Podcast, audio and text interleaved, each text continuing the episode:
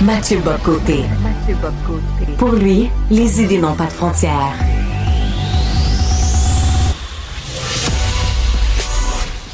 Au contraire, les idées mènent le monde. Réflexion, observation, échange, critique, solution. Mathieu Bocoté. On a beaucoup parlé d'immigration récemment avec la lettre du premier ministre François Legault à l'endroit de Justin Trudeau qui demande essentiellement ben, de resserrer les règles mais aussi de compenser financièrement le Québec à hauteur de 470 millions de dollars. Mais il n'y a pas que François Legault qui prend la plume. Non, non, non. Québec solidaire aussi et son, euh, et son député Guillaume Clich-Rivard qui, dans une lettre ouverte, accuse la CAQ et le PQ de faire fausse route, de tourner les coins ronds. De Montréal, je rejoins à Paris Mathieu Boccoté. Salut Mathieu. Bonjour. Mathieu, dis-moi, qu'est-ce que tu as pensé de, la lettre de Guillaume Clich-Rivard? Alors, on est vraiment devant une espèce de, de, séquence un peu étrange, paradoxale, je dirais poliment, ou avec le bal des faux culs, si j'étais plus méchant. C'est-à-dire, globalement, QS, qui est le parti qui, sur la question d'immigration, a rendu pendant des années, n'était pas seul, mais ce débat à peu près impossible. Pourquoi? En laissant croire que chaque fois qu'on touchait cette question-là, on tombait dans la xénophobie, dans le racisme, la fermeture à l'autre, le repli sur soi. Et là, QS nous dit, dans cette séquence, qu'il faudrait en fait faire preuve de nuance, qu'il faudrait faire preuve d'esprit de modération, qu'il faudrait se rappeler la complexité des choses. Mais là, on a l'impression, on se demande de quoi parlons-nous exactement? Le parti qui, dans les faits, fonctionne au chantage moral, au chantage idéologique, qui, sur cette question, nous explique en fait qu'on pense comme eux, ou alors on est fondamentalement dans le camp des ennemis de l'humanité, ou du moins qu'on est parmi les infréquentables de la cité, et là, QS ressort ça en cherchant à jouer la carte de la complexité et du gardien de la nuance. Il y a quelque chose d'un peu étonnant là-dedans, et en plus, je me permets d'ajouter, on est devant un parti qui fait l'éloge de la décroissance en général. On est devant un parti qui fait l'éloge d'une société plus sobre. On est devant un parti qui se méfie de la logique de croissance de manière généralisée. Mais il y a une chose que QS refuse de réguler. Il y a une chose que QS refuse d'encadrer. Il y a une chose, on est quand même devant le parti qui dit 80 000 immigrants par année. Hein. Eh il y a une chose que ce parti refuse d'encadrer, justement, c'est l'immigration. Et sa solution, c'est quand même assez fascinant, c'est qu'on doit ajuster notre construction résidentielle en fonction des, des, des, vagues migratoires. Donc, on fixe d'abord la vague migratoire et ensuite, on ajuste tout simplement la construction résidentielle sous le signe du logement social. Donc, une espèce de, de bonne vieille logique un peu socialisante qui consiste à demander aux autorités, au pouvoir public de prendre en charge la construction des, des, des différents logements dans notre société. Donc, on est devant ce parti qui, en ce moment, pourrait, à la rigueur, contribuer au débat en rappelant différentes dimensions qui manquent, mais nous cherche en fait à faire une forme d'interruption de débat euh, assez rapide. De quelle manière? En ressortant des arguments moralisateurs et idéologiques. Puis j'ajoute une chose qui me semble assez importante là-dessus. C'est lorsque QS nous dit, ça c'est dans la voix de, la bouche d'Arun Boisy, qui est un de ses députés, qui nous dit que le, le Parti québécois notamment serait dans une logique de bouc émissaire.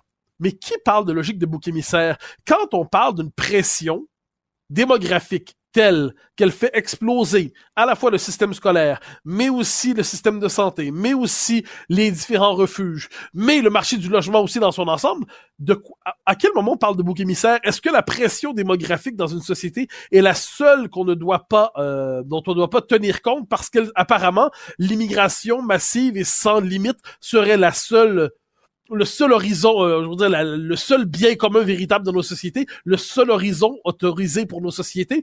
Donc, je vois ça et je me dis QS cherche à reprendre la pose moralisatrice euh, et pourtant le commun des mortels va voir ça en disant, en fait, QS veut tout simplement éviter ce débat-là, parce que pour eux, c'est la seule chose sur laquelle on saurait varier l'immigration massive. De ce point de vue, QS est assez d'accord, encore une fois, avec le grand patronat. Euh, il faut jamais oublier qu'il existe une telle chose au Québec. Moi, j'appelle ça le PLQS. Eh bien, le PLQS, sur ces questions, encore une fois, fait front commun. Mais Mathieu, euh, euh, Clich-Rivard dit on peut pas continuer à simplement y aller au pif, il faut se baser sur la science. Mais euh, Mathieu, tous, ces rapports d'experts, des, des, rapports de banque ou quoi que ce soit, c'est ça, c'est futile, ça, c'est pas des faits? Non, mais d'autant que ce qu'on comprend, c'est que la notion de science en la matière est assez approximative, hein, bien franchement, du point de vue de QS. La géométrie variable. Ben oui, parce qu'ils ont des données là, mais les données les intéressent pas, ne les intéressent pas. Ce qu'ils veulent, ce sont les données qui cadrent avec leur idéologie, ce en quoi ils sont fidèles à la tradition euh, socialisante qui est un peu la leur, c'est-à-dire d'abord l'idéologie et ensuite les chiffres pour la confirmer. Puis ensuite, faut voir que dans tout ce débat-là, il y a une, une espèce de nouvelle ruse idéologique, c'est l'abolition du concept de capacité d'intégration. Ça, on l'a vu beaucoup chez André Pratt ces derniers temps, on en a déjà parlé. Donc André Pratt nous dit, c'est quoi le on parle de capacité d'intégration, mais qu'est-ce que ça veut dire cette capacité? Est-ce que c'est pas une espèce de concept jeté dans le vide pour justifier une restriction des seuils? Euh, Donc, et, là on nous dit c'est un concept qui ne tient pas, un concept qui tient pas. D'accord, mais à un moment donné, on peut décréter théoriquement qu'une chose n'existe pas parce qu'elle nous déplaît, mais la réalité est devant nous aujourd'hui. Donc, Monsieur Pratt, euh, Monsieur euh, Clich-Rivard, euh, Monsieur, euh, et là, je pourrais dire, j'allais faire la liste de tous les messieurs du Parti libéral du Canada. Donc, ça peut être tout à la fois Justin Trudeau et tous ceux qui sont dans sa logique. Tous ces gens-là sont dans un même logiciel idéologique. Donc, ils n'ont pas nécessairement la même étiquette partisane, mais ils ont le même rapport à l'immigration et surtout le même la même manière de, de, de, débattre qui consiste en fait à exclure le contradicteur du périmètre de la pensée autorisée en laissant croire chaque fois qu'on serait devant de sales racistes qui chercheraient à persécuter les minorités. Cette manière de débattre étouffe la démocratie et exaspère le commun des mortels. Dans la presse, euh, Mathieu, on se penche sur des écoles secondaires de Montréal qui sont de plus en plus homogènes, donc des, écoles qualifiées euh, davantage de multiethniques, mais il y a, a, quand même une langue qui, euh, ressort, qui est de plus en plus présente. Eh ben voilà, hein, le lien entre les deux sujets est assez évident. Donc, de plus en plus, dans de plus en plus d'écoles, on retrouve notamment des écoles qui sont la langue commune, c'est l'arabe. Ah, ah, donc là, c'est supposé des écoles multiethniques. On comprend que multiethnique, ça veut dire le moins de francophones, de, de Canadiens français, de guillemets, possible, de Québécois francophones. Donc, et, le, et, donc ça, c'est apparemment, c'est toujours une bonne chose, que c'est la diversité qui progresserait. Mais là, qu'est-ce qu'on voit? C'est qu'on a une concentration ethnique telle dans certaines écoles que dans les faits, les nouveaux arrivants, même s'il s'agit d'enfants, parce qu'il s'agit d'enfants, théoriquement, on peut croire qu'ils pourraient absorber plus facilement la culture de la société d'accueil, ils ne rencontrent jamais la société d'accueil. Faut juste comprendre dont il est question il ne rencontre jamais. La société d'accueil n'existe pas autrement qu'à travers des référents gouvernementaux, peut-être les professeurs à la rigueur, peut-être le service de garde, pourquoi pas, mais il ne rencontre jamais au quotidien la société d'accueil. Donc, vous m'expliquerez comment on peut être capable de transformer des nouveaux arrivants en québécois, si, à moins de réduire le Québec à un pur document administratif, s'ils ne rencontrent jamais des Québécois qui peuvent les intégrer en leur transmettant les mœurs, la culture, les habitudes et ainsi de suite. Donc là, c'est encore une fois un exemple et assez frappant. C'est pas nouveau encore une fois, je précise. Hein. Euh, Frédéric Lacroix, donc qu'on a reçu à cette émission, d'ailleurs à la première de cette émission, avait déjà sorti publiquement des chiffres sur tout ça il y a quelques semaines déjà, quelques mois peut-être même si je me trompe pas, disant regarder ce dont il est question. Il y a des écoles où l'intégration n'est tout simplement plus possible parce que les conditions élémentaires de démographiques, sociologiques, culturelles pour intégrer ne sont plus rassemblées. Alors, on va faire une étape de plus dans le raisonnement pour voir ce que ça veut dire. Est-ce que ça veut dire qu'il faut simplement plus d'argent? Moi, je connais, c'est l'argument classique. Hein? Il faudrait plus d'argent, des millions, des gonzillions, des milliards, des gonzilliards pour être capable d'intégrer. Mais tout n'est pas qu'argent dans la vie. C'est ça qu'on oublie. Tout n'est pas qu'argent. Si vous avez beau mettre, par exemple, dans une école X, Y ou Z, un plan d'intégration, moi, je passe 50 millions de dollars, par exemple, ça ne change rien si vous n'avez pas la matière humaine, entre guillemets, de Québécois francophones qui est suffisamment nombreuse pour s'imposer comme étant le pôle d'intégration naturelle. Euh, quelles seront les conséquences de tout ça dans 5, 10, 15 ans? Eh bien, il y a une population qui va euh, euh, vivre, se développer au Québec, évoluer au Québec, mais sans jamais rencontrer ce qui fait que le Québec n'est pas les États-Unis, qui est pas la France, qui est pas l'Italie, qui est pas le monde arabe, qui est pas... Bon, on peut faire la liste, là. Donc, une singularité québécoise. Moi, je redoute beaucoup, c'est un peu ce que nous disait Blanchette ces dernières semaines, la semaine dernière, en fait, que l'identité québécoise, au sens où on l'a comprise historiquement depuis quatre siècles, eh bien, j'ai peur que d'ici quelques années, ou quelques décennies, mais quelques années même, elle se retrouve en fait expulsée complètement de Montréal expulsés même de Laval, et ne survivent désormais dans les régions qu'à la manière de la trace de ce que le Québec a déjà été. C'est ce qu'on aurait, qu'on pourrait appeler un jour les, les anciens Québécois, comme on a parlé des anciens Canadiens, mais là on va parler des derniers Québécois, des espèces de créatures préhistoriques un peu bizarres, euh, et, et lorsqu'ils protesteront en disant mais on n'a pas envie d'être expulsés symboliquement de chez nous, probablement qu'encore une fois à ce moment-là on voulait traiter de racistes. Et euh, Mathieu, il y a 100 ans, Lénine mourait. Oui, alors c'est très important. Alors on me dira pourquoi est-ce que j'impose ce sujet d'actualité historique. Lénine, c'est pas exactement de référence québécoise, et pourtant, et pourtant, c'est un sujet qui me semblait important d'aborder aujourd'hui. Parce que donc Lénine mourait il y a 100 ans. Lénine qui est, c'est l'homme de la révolution d'octobre en 1917. Lénine qui est, c'est celui qui va euh, jeter par terre l'empire des tsars et qui va établir le communisme en URSS et euh, en, Russie qui devient l'URSS sous cette direction. il y a quelque chose d'assez étonnant. Si on s'intéresse à l'histoire, il y a deux grands totalitarismes au XXe siècle, ou trois si on fait une subdivision. Hein. Il y a le, nazisme, il y a le fascisme et il y a le communisme on a retenu les leçons du, nazisme, hein, il n'y a pas de doute là-dessus, le fanatisme racial, le totalitarisme raciste, on a retenu la leçon de la chose et on se dit, mais c'est l'horreur absolue, plus jamais ça, avec raison. On a retenu la leçon du fascisme, assurément, euh, euh, ce, nationalisme conquérant impérial euh, qui, a, conduit d'ailleurs, qui, qui s'est allié avec les nazis, faut pas l'oublier. Mais est-ce qu'on a retenu la leçon du communisme? Ça, c'est une leçon que je ne cesse de me poser. On se dit souvent, ah, le communisme, c'est une théorie généreuse, mais c'est parce qu'elle a été mal appliquée. Puis si on l'avait bien appliquée, ça aurait donné autre chose. Mais c'est une erreur que de croire cela. Lénine, premièrement, on dit quelquefois, à la rigueur, on veut sauver Lénine en disant, oui, Lénine, il était bien, mais Staline était très méchant. Mais Staline était l'héritier de Lénine. Lénine arrive, prend le pouvoir à partir d'une théorie qui est à la base de toutes les dérives sa conviction, un peu rousseauiste, il nous dit l'homme est bon, mais la société le corrompt. Donc, qu'est-ce que ça veut dire? Si on est capable de faire tomber l'institution méchante, c'est-à-dire le capitalisme, mais aujourd'hui on nomme d'autres institutions, eh bien, on va être capable de jeter par terre l'institution qui produit le mal dans la société, et on va être capable de construire une société parfaite. Mais ce qu'on, et ce qu'on voit, cela dit, c'est que la promesse d'une société parfaite, c'est toujours une société totalitaire, une société policière. Pourquoi? Parce que dès lors que vous avez fixé la perfection, dès lors que vous avez une idée très nette et très claire de ce qu'il faut faire pour que le monde soit parfait, mais ceux qui s'en éloignent sont vus comme des hérétiques. Ceux qui s'en éloignent sont vus comme des déviants. Ceux qui s'en éloignent sont vus comme des ennemis de l'humanité parce que le bien commun, le bien ultime de l'humanité euh, s'est trouvé dans la doctrine. À l'époque, c'était le communisme. Alors, qu'est-ce qu'on voit quand on fait l'histoire de l'URSS, on voit que très rapidement, dès les mois qui suivent la prise du pouvoir par le par, par, le par Lénine et, sa bande, eh bien, perte des libertés, société policière, société du contrôle total, société du contrôle absolu, répression des dissidents. Ça, c'est pas une dérive tardive du régime communiste, c'est dans ses origines. Donc, puisque un siècle plus tard, on réfléchit à tout ça, je me dis, et parce qu'on n'a peut-être pas retenu pleinement cette leçon, je me suis dit qu'il était de bonne euh, comme dire, de bonnes recommandations de rappeler le fait que ça fait un siècle qu'est mort ce tyran.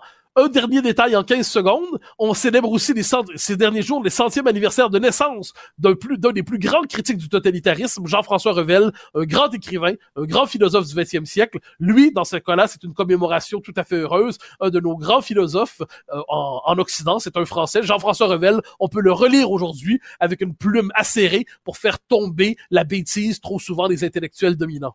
Toujours important de revisiter l'histoire, ça c'est clair. Hey, bon épisode Mathieu, je te cède l'antenne. Merci infiniment. Chef d'orchestre d'une symphonie intellectuelle, les mots et la pensée sont toujours en harmonie. Mathieu Bocoté, côté.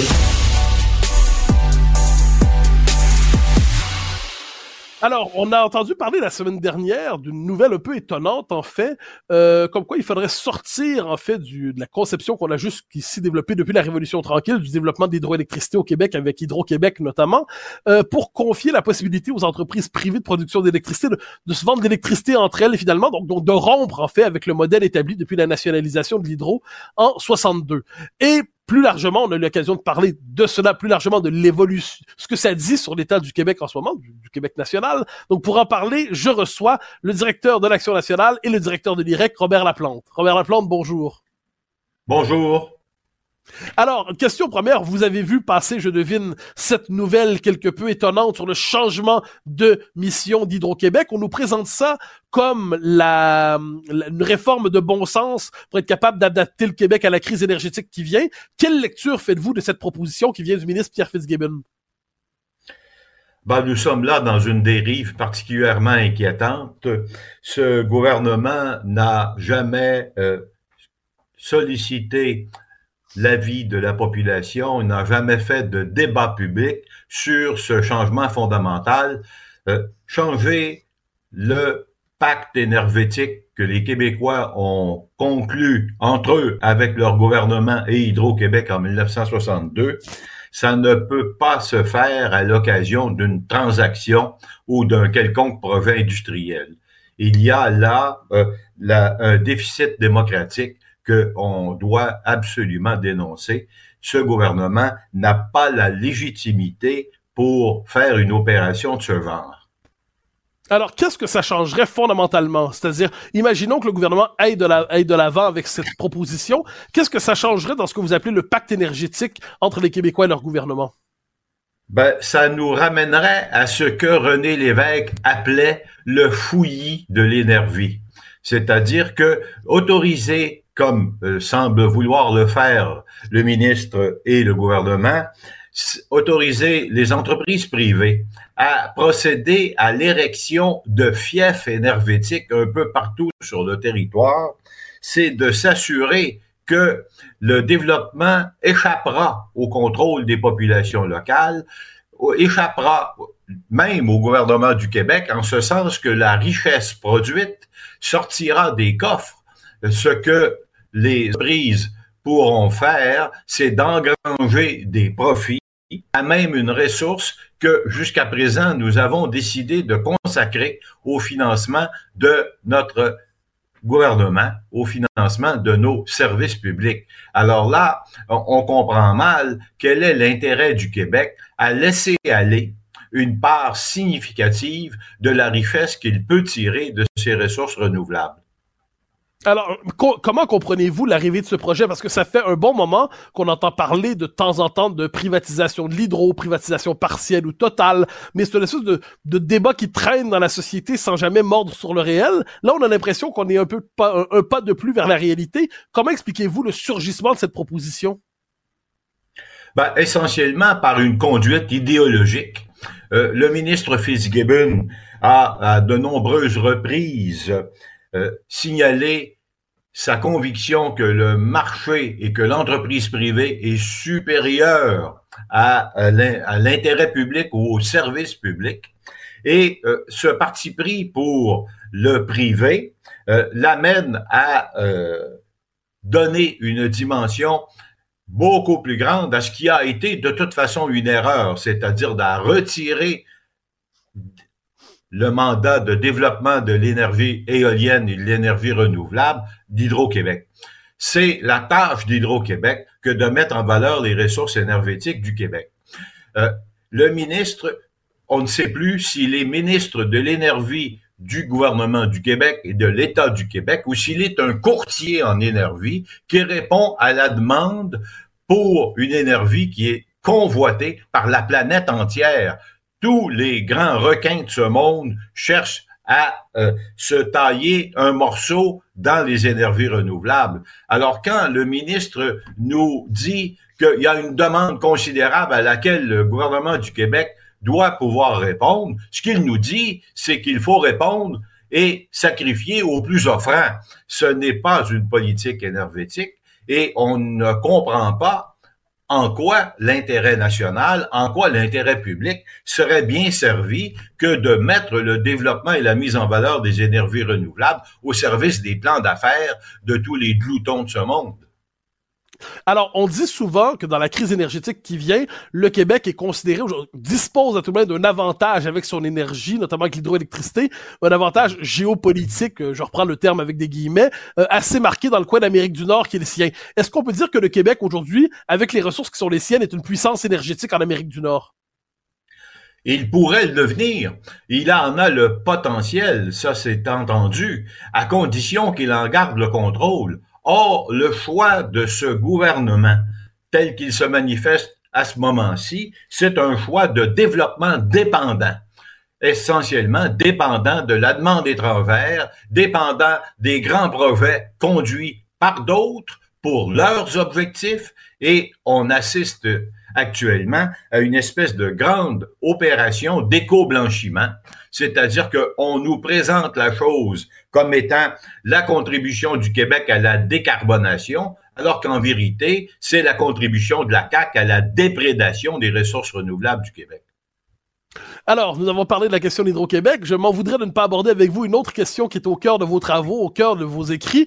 Euh, la question du statut du français à Montréal, évidemment. Vous avez entendu parler probablement aussi de cette étonnante nouvelle qui veut faire du quartier latin, dans ses environs, euh, un quartier de la francophonie. Euh, comment comprenez-vous une telle proposition? Acceptez-vous la version de la, de, la, de la mairesse qui dit, bah oui, c'est une finalement c'est un quartier parmi d'autres, ou est-ce que c'est pas un symbole de la folklorisation du français à Montréal? Ben, ma première réaction, ça a été un immense éclat de rire. Si la ville de Montréal voulait sérieusement inscrire Montréal et le Québec dans la francophonie, si la ville de Montréal voulait faire une contribution significative, c'était de soutenir le projet de création de l'Université internationale de la francophonie sur le site du Royal Victoria. Le gouvernement du Québec, et on n'a pas entendu la ville de Montréal faire beaucoup de protestations, a plutôt choisi de consacrer l'hégémonie de l'anglosphère sur le centre-ville en donnant littéralement euh, euh, le site à l'université McGill. C'est donc en renforçant l'emprise de l'anglosphère sur le centre-ville. Si euh, on est ailleurs que dans les symboles, ce site-là aurait pu devenir le lieu d'accueil d'une grande université de la francophonie et j'avais proposé que l'Université du Québec en soit euh, le, tuteur, le, le, responsable de la mise en œuvre. Pour le reste, euh, on se demande bien, il y avait combien de gens dans le comité pour aboutir d'une aberration semblable. Euh, c'est effectivement une manifestation de plus de la tentation de régression euh, à laquelle nous assistons, particulièrement quand il s'agit de Montréal. C'est un retour essentiellement aux années 50 et ça ressemble à une espèce d'automutilation identitaire. Euh, on voit pas très bien comment euh, le statut de Montréal comme ville française serait bien servi en le cantonnant dans un quartier et qu'au surplus, on associe ce quartier à une espèce de zone libre 24 heures pour ouvrir tous les tripots. Euh, le quartier latin va devenir, dans une approche pareille, le lieu d'attraction de toutes les misères, du monde, ce qui est déjà le cas, mais également aussi de tout ce qu'il y a de population destinée ou désireuse de s'encanailler. On voit pas très bien comment toutes les marginalités, 24 heures par jour, concentrées dans les bars et les tripots du euh, quartier latin, vont bien servir la francophonie, autrement qu'en illustrant qu'il s'agit effectivement de quelque chose qui est non seulement folklorique, mais en quelque part dégradé. Alors, vous avez parlé justement d'une proposition de l'Université de la francophonie que vous aviez déjà fait en autre temps. Vous avez, si on remonte un peu à, la, euh, quelques années auparavant, vous aviez plaidé pour un seul centre de, un seul centre euh, hospitalier universitaire à Montréal qui serait sous le signe de la langue française plutôt que deux centres comme on l'a aujourd'hui. Euh, dans la situation actuelle, dans la situation actuelle, quelles seraient les conditions pour espérer refranciser Montréal sur une génération, sachant que ça ne sera pas en 5 ans ou 10 ans? Quelles seraient les grandes mesures qu'on peut engager dès maintenant, sachant que le présent gouvernement se refuse pour l'instant d'indépendance? Alors, évidemment, on ne redresse pas une situation pareille avec des slogans et des messages commerciaux on change une situation comme celle-là en modifiant l'architecture institutionnelle qui la rend possible. Alors, effectivement, le dédoublement des euh, institutions en santé, en affaires sociales, en culture, euh, en euh, éducation sert mal le caractère français de Montréal puisque on a une offre qui permet à quiconque le souhaite de contourner complètement le fait français à Montréal. On peut vivre dans cet univers institutionnel-là sans parler un traître mot de français. C'est la première des choses à faire, c'est de modifier cette architecture institutionnelle. Et dans ce cas-là, évidemment, la première chose à faire, c'est d'arrêter de surfinancer les institutions de, du monde universitaire, c'est d'imposer le cégep en français et d'arrêter de consacrer des fonds publics à notre propre anglicisation. Et c'est bien entendu également de modifier radicalement notre approche d'intégration de l'immigration.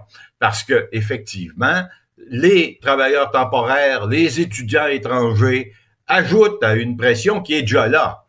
Ils n'en sont pas les seuls responsables, mais ils en sont un vecteur de plus. Alors, pour éviter que nous nous nous enfoncions davantage dans une spirale, dans une spirale régressive, il faut au plus coupant procéder à un remaniement institutionnel d'envergure. Et ça, ça ne se fera pas avec des appels au bon parler français, ça va se faire avec des redressements majeurs de, de cette architecture-là. Euh, Robert Laplante, c'était un plaisir de vous avoir. Nous aurons l'occasion de nous revoir. Et euh, une dernière réflexion, oh, je me, en fait, je me permets de rappeler, vous êtes à la fois directeur de l'IREC, l'Institut de recherche en économie contemporaine, et de l'Action nationale, cette excellente revue euh, qui, dont vous êtes le directeur depuis à peu près une vingtaine d'années, je crois. Merci infiniment. Jongleur des mots, dompteur d'idées. Mathieu Bocoté, tout un spectacle cérébral. Alors, nous connaissions les tensions partisanes, les tensions internes au Parti québécois. Ils font partie de l'histoire des 50 dernières années au Québec. Nous connaissions celles à Québec solidaire de temps en temps, euh, mais nous ne connaissions pas celles au Parti conservateur du Québec. Et c'est pour en parler que je reçois aujourd'hui Éric Duhem, le chef du Parti conservateur du Québec. Éric Duhem, bonjour. Bonjour. Alors, une question première sur la situation. Donc, on lisait, euh, je pense que c'était ce week-end, on lisait que vous avez des problèmes avec une de vos ailes, je, une, aile, un courant dans votre parti. Je le résume ici, vous me dites si je présente bien les choses. Pour qui finalement la politique devrait être une poursuite de la lutte contre les mesures sanitaires éternelles, euh, pour qui, qui, sont une, une, aile qui n'est toujours pas sortie de la pandémie? Est-ce qu'on peut présenter les, est-ce que je présente les choses correctement en disant les choses ainsi? On pourrait dire ça comme ça, effectivement. Il y a des parce que vous savez comme moi que le Parti conservateur du Québec a connu une croissance phénoménale. En fait, a émergé comme grand parti au Québec à la suite de cette crise-là, puis nos positions qui étaient fort différentes de celles des quatre autres formations politiques à l'Assemblée nationale. Euh, mais cela étant dit, euh, la crise est terminée. Ça fait déjà plus d'un an que l'élection aussi est passée, et il y a plein d'autres enjeux sur lesquels on doit euh, se positionner. Puis il y a des gens qui ont plus de difficultés avec le reste de l'ensemble du programme. Ce que j'ai dit, c'est écoutez, si vous n'êtes pas d'accord avec les décisions démocratiques qui ont été prises par nos membres lors de notre congrès en novembre dernier. Je pense que c'est le bon moment de quitter le Parti conservateur du Québec et d'aller ailleurs où vous serez plus heureux. Mais en attendant, nous, on veut continuer. On est une formation politique qui est d'abord et avant tout une formation conservatrice qui veut continuer à défendre les libertés individuelles, les droits civiques, certes, mais qui a aussi euh, une vocation conservatrice, c'est-à-dire qu'on veut réduire la taille de l'État s'assurer d'offrir de meilleurs services aux Québécois. Alors, je reviens sur cette question un instant. Euh, le lien, le Parti conservateur, avant votre arrivée, est un parti un peu groupusculaire, un peu marginal. Et vous l'avez vraiment transformé, sans le moindre doute. Mais ce qui réunissait tous les gens qui se sont rassemblés au Parti conservateur sous votre direction, est-ce que c'était pas justement la crise sanitaire? Et une fois cette crise passée, est-ce que tous ces gens ont vraiment un substrat euh, politique ou idéologique en commun? Vous avez raison que c'est effectivement le ciment, le dénominateur commun là, qui nous a rassemblés, qui a fait qu'on est le parti politique qui a le plus grand nombre de membres au Québec. C'est parce qu'on était opposé à la gestion de crise qui a été faite par M. Legault euh, pendant deux, trois ans. Euh, cela étant dit, il y a des raisons pour qu'on s'est rassemblés. Puis il y a un dénominateur commun au niveau politique. On était des gens pour qui la démocratie, ça se met pas sur pause en un claquement de doigts. On est des gens pour qui les libertés individuelles sont extraordinairement importantes. On est des gens pour qui les droits civiques, ça se bafoue pas. Euh, donc, il y, a quand même des idées fortes derrière ça qui se transposent dans un paquet d'autres domaines et ça a été le défi auquel on a été confronté depuis la fin de la crise sanitaire. Je pense qu'on l'a relativement bien réussi dans la mesure où s'il y avait des élections québécoises aujourd'hui, on aurait pratiquement le même nombre de votes qu'on a eu lors de la dernière élection, mais mieux encore, on aurait sept députés à l'Assemblée nationale parce que la CAQ est en train de s'écrouler dans la région où on est le plus fort, c'est-à-dire la grande région de la capitale nationale et de Chaudière-Appalaches. Alors, je reviens sur la raison de ces tensions, donc la, la, les, les, restes de la crise sanitaire. Ce que vous disent vos militants qui sont, euh, qui vous reprochent en ce moment certaines orientations idéologiques, ils disent, si je comprends bien, ils disent globalement, vous négligez le, on fait par, exemple référence à l'OMS, on fait référence à différentes instances qui, des instances de gouvernance mhm. globale, qui, qui font des propositions aux États, qui ont tendance à transcrire ça dans leur, euh, leur droit, leur loi nationale et ainsi de suite. Donc, ils disent, vous ne faites pas assez attention à ce qu'ils appellent le mondialisme guillemets. Est-ce que c'est une critique que vous entendez? Elle vous semble excessive? Est-ce qu'il y aurait de la place pour un tel propos dans votre parti s'il acceptait le reste du programme? D'abord, je suis d'accord avec eux en grande partie sur ce qu'ils dénoncent sur la scène internationale. Effectivement, moi aussi, je m'inquiète de ça. Euh, on est sorti souvent pour parler de ce que euh, l'Organisation mondiale de la santé disait, ou même la, la firme, la controversée firme McKenzie avec tous les rapports dont le gouvernement, que le gouvernement du Québec a acheté.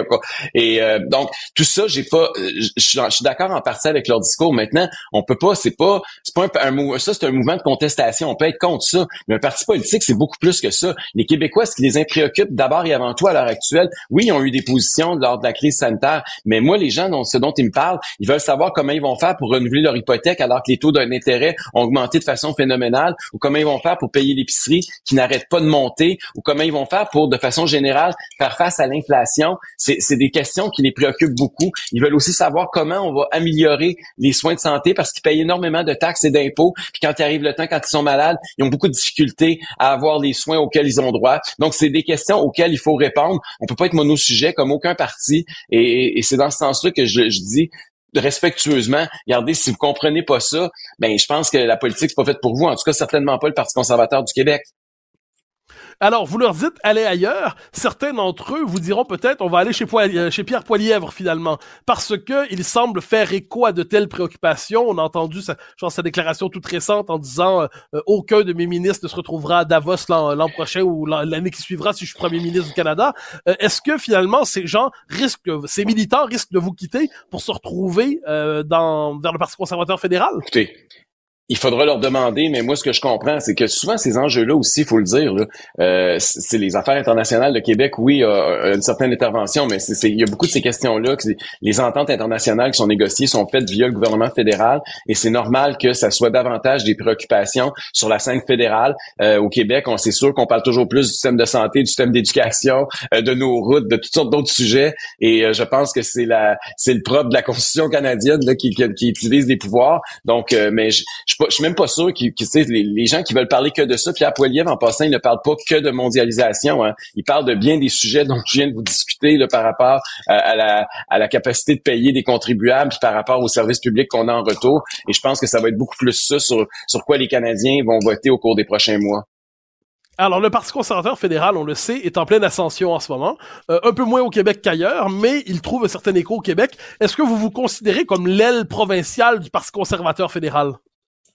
On n'a pas de lien organique euh, comme le Bloc québécois puis le Bloc le Parti québécois n'ont pas de lien organique comme le Parti libéral du Canada puis le Parti libéral du Québec n'ont pas de lien organique. Cela étant dit, c'est sûr qu'on a euh, des idées communes, puis il y a aussi le fait que personnellement, euh, j'ai des liens communs avec Pierre Poilievre qui est un ami depuis plus de 25 ans.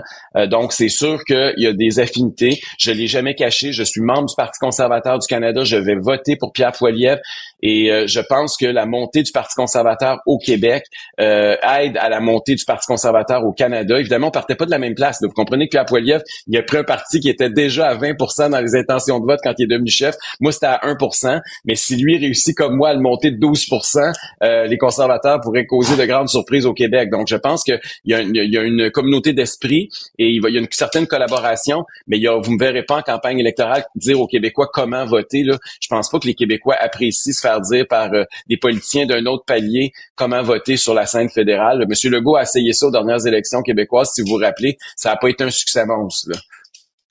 Alors, vous parlez, vous avez évoqué justement la croissance du Parti conservateur depuis que vous en avez pris la direction. Euh, quelle est votre, votre zone de croissance pour le Québec? On, comprend que vous avez repris un peu le créneau de la défunte ADQ. À la rigueur, on peut vous situer dans l'histoire, vous représenter. Il y a, y a, une tradition, euh, le, Parti populaire de Jérôme Choquette, l'Union nationale en partie. Donc, il y a une tradition qui conduit jusqu'à vous. Mais la question que je vous poserais, c'est quel est votre espace de croissance aujourd'hui dans un Québec qui se recentre euh, sur la question nationale comme il ne l'avait pas fait depuis une vingtaine d'années? Ben, c'est, il y a plusieurs enjeux là. D'abord, oui, c'est vrai qu'il y a une montée présentement du Parti québécois, mais elle s'accompagne pas nécessairement d'une montée de l'option souverainiste. Il faut quand même faire la distinction entre les deux. Euh, je pense que la CAQ, c'est surtout ce à quoi on assiste. Hein, c'est un écroulement d'un parti. Moi, j'ai jamais vu ça. je, me, je sais même pas depuis que des qu'on fait des sons de la population au Québec qu'un parti se soit écroulé de façon aussi rapide que la CAQ le fait au cours des derniers mois euh, dans la région de Québec. la CAQ est passée de la première à la quatrième place, de 50 quelques pourcents à 15-16 c'est phénoménal et spectaculaire comme chute. Euh, maintenant, comment on peut tirer ben, profit de cette chute-là? Euh, mais le vote s'est transféré vers le Parti québécois plutôt que vers vous. On pouvait s'attendre à ce que le transfert de vote s'opère à Québec vers le Parti conservateur. Et là, c'est vers le Parti québécois qui est un parti qui, dont, dont on ne trouvait plus trace à Québec depuis 15 ans. C'est ça. Est-ce que c'est parce que les, parce qu'on a vu que c'était beaucoup les personnes âgées qui ont qui étaient à la CAC, qui ont quitté la CAC, c'est des gens qui sont retournés dans leur ancien parti traditionnel, dans leur vieille pantoufle. Maintenant, c'est à nous de les séduire pour qu'ils changent de pantoufle, qu'ils se rappellent pourquoi ils ont quitté le Parti québécois et pourquoi ils seraient bien mieux dans le nouveau Parti conservateur du Québec. Euh, ça, c'est le défi qui va qui nous attend au cours des trois prochaines années. Puis tu sais, il reste trois ans à la prochaine élection. Il faut faire attention. Là, en politique, vous savez comme moi que ça change à tous les six mois, donc il faut pas non plus euh, sauter aux conclusions. On vient de parler de l'élection fédérale, elle va être importante, l'élection fédérale qui vient. Là. Elle pourrait changer aussi la scène politique québécoise, dépendamment de ce que, les Québécois vont faire. Présentement, oui, les conservateurs sont troisième, mais c'est presque une lutte à trois avec les libéraux de Justin Trudeau et le Bloc québécois.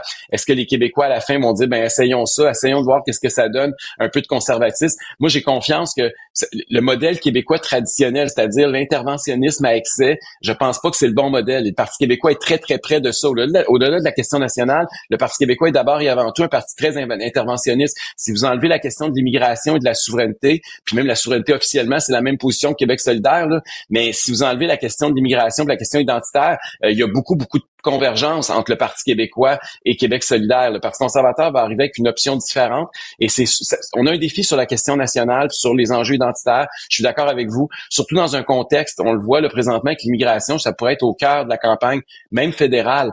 Euh, parce qu'il y a une explosion, il y a, quelque chose qui est, qui est phénoménal, qui est en train euh, d'affecter gravement pas juste la, la, question identitaire, mais même la question économique. On est rendu à un point où il y a tellement d'immigrants qui entrent euh, que c'est en train d'avoir un effet dévastateur sur l'économie québécoise entière, sur la question du logement, évidemment. Donc, euh, ça va être une question sur laquelle il va falloir tabler. On est le seul parti, si vous vous rappelez bien, lors de la dernière campagne électorale, qui avait pas pris de position ferme en matière de nombre d'immigrants. Tu sais, quand on parlait des seuils. Puis aujourd'hui, je mmh. peux vous dire que je suis très content qu'on l'ait pas fait. Parce que je regarde les chiffres, puis on voit que les chiffres sont tronqués. C'est exactement ce qu'on disait en campagne électorale. L'immigration, c'est une chose, mais il y a combien de travailleurs étrangers qui sont ici? Il y a combien d'étudiants? Il y a combien d'immigrants temporaires? Il y a combien de demandeurs d'asile? A On peut pas regarder la question de l'immigration juste avec un œil. Il faut le regarder de façon globale. Et ce qu'on voit présentement, c'est qu'il y a beaucoup, beaucoup, beaucoup plus d'immigrants que ce que le Québec est capable d'absorber au plan linguistique, au plan culturel, mais même au plan économique, même au niveau du marché de l'emploi, même au niveau des logements, même au niveau des services publics. Et ça, ça, il va falloir que tous les partis réalisent que euh, la, situation actuelle ne peut pas continuer. Puis je suis content de voir que c'est plus juste au Québec qu'on se pose cette question-là. Même au Canada anglais, il commence à y avoir une réflexion. Puis vous allez être bien surpris, euh, mais les personnes qui me parlent le plus contre l'immigration spectaculaire à laquelle on assiste présentement, ce sont des néo-québécois. C'est des immigrants, c'est des fils et des filles d'immigration parce que ils, d'abord, ils sont plus en contact avec cette réalité-là, ils voient plus les dommages puis le problème qui arrive, mais aussi parce qu'ils veulent pas être stigmatisés, ils ont peur d'une espèce de ressac, parce que quand on veut trop pousser quelque chose, souvent, ça a l'effet boomerang inverse, là, ça peut, ça, et, c'est ce qui est en train de, c'est le danger actuellement, c'est ce qui pourrait se produire au Québec, et, euh, et donc je pense qu'il va falloir au, cours des prochaines semaines, des prochains mois, euh, qu'on s'attarde à ça. Euh, on va le faire à la québécoise, c'est-à-dire en douceur, de façon consensuelle, collectivement, mais j'ai confiance que on va euh, ça, va être un enjeu majeur. Et il va falloir trouver des, des positions là, beaucoup plus raisonnables que celles, que les seuils qu'on a actuellement, là, parce qu'on l'a complètement échappé. Éric Duhem, merci beaucoup pour votre passage à Cube. Les rencontres de l'air. Lieu de rencontre où les idées se bousculent. Où la libre expression et la confrontation d'opinions secouent les conventions. Des rencontres où la discussion procure des solutions. Des rencontres où la diversité de positions enrichit la compréhension. Les rencontres contre de l'art. C'est le moment de retrouver notre analyste politique Emmanuel Latraverse. Emmanuel, bonjour. Bon lundi. Bon lundi, oui. Alors oui, ça veut dire que la semaine commence. Donc, eh euh, deux, euh, deux gouvernements dans la tourmente, à Ottawa et à Québec. Commençons par Ottawa. On le sait, tous les sondages donnent Justin Trudeau perdant pour les prochaines élections si elles avaient lieu demain. Euh, il rassemble son caucus dans les, euh, je crois, cette semaine, si je ne me trompe pas. Dans quel est l'état d'esprit du gouvernement Trudeau en ce moment dans cette retraite annoncée? Mais ce qui est clair, c'est que de toute façon, pour ceux qui en doutent encore, M. Trudeau a répété qu'il compte se rendre jusqu'aux prochaines élections. C'est un gouvernement qui croit être capable de renverser la tendance actuelle euh, parce que il mise sur une amélioration de la situation économique. Euh, on en parlait la semaine dernière. Moi, je pense qu'il y a beaucoup d'espoir chez les libéraux que la montée de Donald Trump va leur donner une façon de diaboliser Pierre Poilièvre, qui la semaine dernière leur a quand même donné euh, quelques munitions en comparant les maires de Québec et de Montréal à des incompétents mais surtout, le défi auquel le gouvernement euh, est confronté, c'est que son message passe pas. Est-ce que c'est moi, je suis de ceux qui pensent que parce que les Canadiens ne l'écoutent plus, mais bon, eux, leur défi, c'est de réussir à relancer cette discussion, montrer qu'ils veillent au grain. Donc, la priorité du Conseil des ministres, c'est parce que c'est vraiment le cabinet qui se rencontre cette semaine depuis hier à Montréal jusqu'à demain. Puis après ça, il va avoir une rencontre du caucus. faut commencer par amener une certaine unité au sein du cabinet. Euh, on le voit, les ministres sont beaucoup moins euh, engagés à aller défendre les positions difficiles de ce gouvernement-là. C'est comme si chacun est dans son trou, chacun fait ses propres affaires, puis il n'est pas question de sacrifier quelques capitales politiques pour la cause plus grande de l'avenir de ce gouvernement-là. Euh, moi, je pense que c'est un conseil des ministres qui a besoin de resserrer les rangs, mais le gouvernement va vouloir profiter de cette rencontre du cabinet pour essayer de de montrer qu'il est à l'écoute des priorités des gens. Puis ce qui est assez rigolo, c'est la première. Alors, souvent comme ça, dans les rencontres du cabinet, on essaie d'égrener des nouvelles pour faire la manchette à tous les jours. Attention, mesdames et messieurs, grande priorité, le gouvernement Trudeau va se pencher sur les vols d'auto. Ah oui, là, oui, j'ai vu ça. C'est un peu étonnant. C'est-à-dire, si je comprends bien, c'est devenu un enjeu de sécurité publique au, cœur de la vie canadienne, c'est-à-dire les vols d'auto se multiplieraient et deviendraient un problème systémique, entre guillemets. Ben oui, c'est un mot que t'adores, mais c'est vrai que c'est un problème. Je veux dire, quiconque lit le Journal de Montréal, écoute l'émission JE, euh, va pouvoir euh, vous confirmer la le port de Montréal, c'est démontré, est une véritable passoire. Euh, les autorités savent plus comment s'y prendre. Montréal est une capitale du vol de voitures au Canada, puis il y en a quand même 60% qui sortent du pays. Là. Donc, oui, il y a un problème. Ce qui est intéressant dans ce débat-là, c'est que à la dernière grande sortie qu'a faite euh, l'émission JE là-dessus et Journal Montréal, le bureau d'enquête au mois d'octobre, à l'époque, la réaction du ministre avait été euh, plutôt molle, je dirais. Il avait dit, ah, c'est vrai, on pourrait mettre sur pied une nouvelle escouade. Et là, je te cite sa réaction à l'époque. Vérifier tous les produits qui quittent d'un port aussi occupé que Vancouver ou Montréal n'est pas possible. Alors, à l'intérieur de ça, qu'est-ce que les agents de l'Agence des services frontaliers peuvent faire? Pour cibler, identifier, évidemment, gérer le risque? Là, trois mois plus tard, il faut convaincre les Canadiens qu'on est saisi par les enjeux qui les touchent. Puis c'est vrai que pourquoi? Parce que tous les députés en entendent parler. Alors là, on va faire un sommet national au mois de février pour essayer de trouver des solutions. Mais pour un gouvernement qui veut se relancer, disons que c'est assez limité comme matière. Ben oui, ben il il y, a, il y, a, plus que ça. Moi, ce que je trouve intéressant, c'est qu'on on, cherche des choses très people, tu sais, euh, pour essayer de montrer là, que les petits et les gros problèmes interpellent le gouvernement. C'est très tangible. Euh, les gens qui écoutent les nouvelles ce soir disent ah oui, le gouvernement va s'attaquer aux questions euh, du vol de voiture. Maintenant, le problème est, plus large de ce gouvernement-là. Tu vois, à l'heure où on se parle en ce moment, Mark Miller est en train d'annoncer un resserrement très sérieux de l'accueil d'étudiants étrangers particulièrement dans trois provinces, hein, il faut le dire. C'est l'Ontario, euh, la Colombie-Britannique et la Nouvelle-Écosse, parce que c'est vraiment des euh, provinces où il y a un problème, ces espèces de, faux collèges euh, qui font semblant de donner des formations, qui sont en vérité des formations bidons, puis qui sont comme des, des passerelles illicites pour faire rentrer des gens au Canada, puis leur donner une façon plus rapide d'obtenir une résidence permanente, parce qu'après ça, ils peuvent, ils peuvent dire qu'ils ont, ont, étudié au, Canada. Tu te rappelleras, Mme McCann, il y avait eu le même problème au Québec à l'époque avec les étudiants indiens dans des collèges bidons à Montréal. Et Mme McCann avait vraiment en tout cas, entamé un gros ménage là-dedans. Puis au Québec, on est, ce ménage-là se poursuit. Mais quand on se rend compte qu'il y a 20% de ces étudiants-là qui vont même pas à l'école, ils essaient même pas de l'avoir la formation, ce sont carrément des faux étudiants. Mais là, le gouvernement veut s'attaquer à ça. Moi, je pense que ça, c'est une façon d'envoyer le signal aux, Canadiens que, euh, que le, qu'on prend l'intégrité du système d'immigration au sérieux.